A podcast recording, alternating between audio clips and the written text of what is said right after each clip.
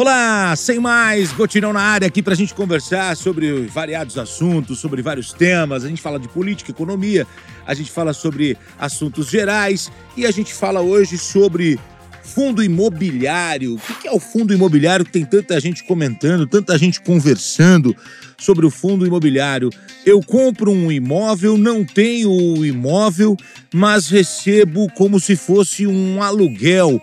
Pode isso? Claro que pode é o fundo imobiliário. Uma maneira muito é, eficiente né? e até fácil hoje de investir em imóveis, além de apresentar um risco menor.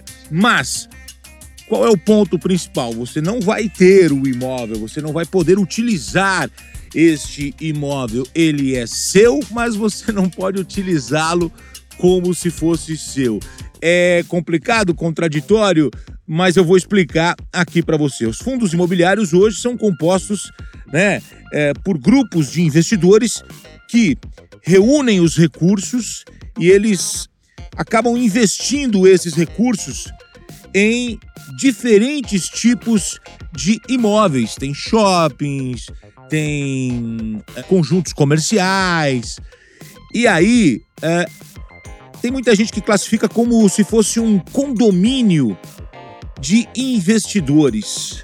Em vez de concentrar todo o dinheiro num único imóvel, que pode muitas vezes ficar sem inquilino, no fundo é, há um investimento em 40, 50, 100 imóveis diferentes. E nesse tipo de investimento, todos os ganhos eles são divididos entre esses condôminos, entre esses participantes. É, o dinheiro acaba sendo dividido por esse grupo que apostou, que investiu nisso, né? A gente pode classificar aí alguns grupos distintos, né, do fundo imobiliário. Hoje tem uma busca muito grande pelo fundo imobiliário por conta que as pessoas estão diversificando uh, o seu portfólio, estão diversificando os seus investimentos. Uh, hoje, muitas pessoas estão fugindo da locação do imóvel porque você precisa investir. Vamos criar aqui uma situação: você investe um milhão de reais em um imóvel para você tirar de aluguel menos de, meio por cento. Então, hoje existe pessoas procurando aí uma outra área para investir. O fundo imobiliário ele é fechado, as pessoas não podem resgatar. Para criá-lo, abre-se aí uma, uma, uma, uma captação para os investidores colocarem o dinheiro e quando ela termina, o fundo fecha e ninguém mais entra. Né? As pessoas perguntam hoje assim se a ah, Gotina é possível viver de renda aplicando em fundos imobiliários em vez de imóveis físicos. É possível sim, tem, tem muita gente fazendo isso. Né? É, de um tempo para cá, muitos brasileiros perceberam essa opção.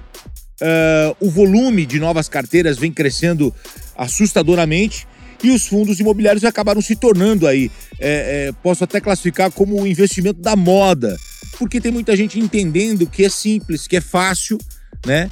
Esses fundos, eles estão disponíveis no dia. Um imóvel, você tem que adquirir o imóvel, é, é transferir o imóvel, colocar o imóvel para locação, embora muita gente prefira, porque você está investindo é, você tem o retorno do aluguel e você tem o imóvel ali, a valorização do próprio imóvel. Quando você pensar em vender, você tem um imóvel ali para colocá-lo à, disposição. Então eu estou é, explicando para você aqui é, um pouquinho sobre o fundo imobiliário e aí tem o, o, fundo de papel, que é ou, ou, de recebíveis, né? Eles compram os títulos ligados ao mercado imobiliário no lugar dos imóveis físicos né? E aí podem constar nas carteiras letras de crédito imobiliário, letras hipotecárias, cotas de outros fundos imobiliários, certificados de potencial adicional de construção, certificados de recebíveis imobiliários, cotas de certos tipos de fundos de investimento em direitos eh, creditórios, além, além de valores imobiliários como ações, né, de emissores com atividades permitidas aos fundos imobiliários.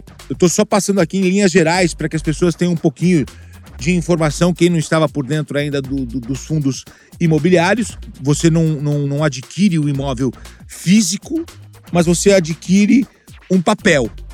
E esse papel é, rende a você uh, uma parte daquilo que você investiu. Tem muita gente entrando nesse caminho. Tem muita gente entrando nesse caminho. E aí, se a gente seguir um pouquinho a linha de que quem pensa em investir não deve ter uh, apenas uma área de, de investimento, você não deve colocar todos os ovos na mesma cesta. Tem muita gente que está colocando ali um pouquinho do seu investimento nesse setor, nessa área. Vale você é, buscar um pouquinho mais de informação se você é, ficou interessado nesse tipo de investimento. Tá bom? Sem mais, Gotino falando com você aqui no nosso podcast semanal. A gente fala sobre os mais variados assuntos. Eu adoro passar aqui, sempre trazendo uma informação, uma conversa sobre um tema que eu penso ser interessante para compartilhar com você. Tá bom? Obrigado pela sua companhia. Valeu, minha gente. Tchau, tchau.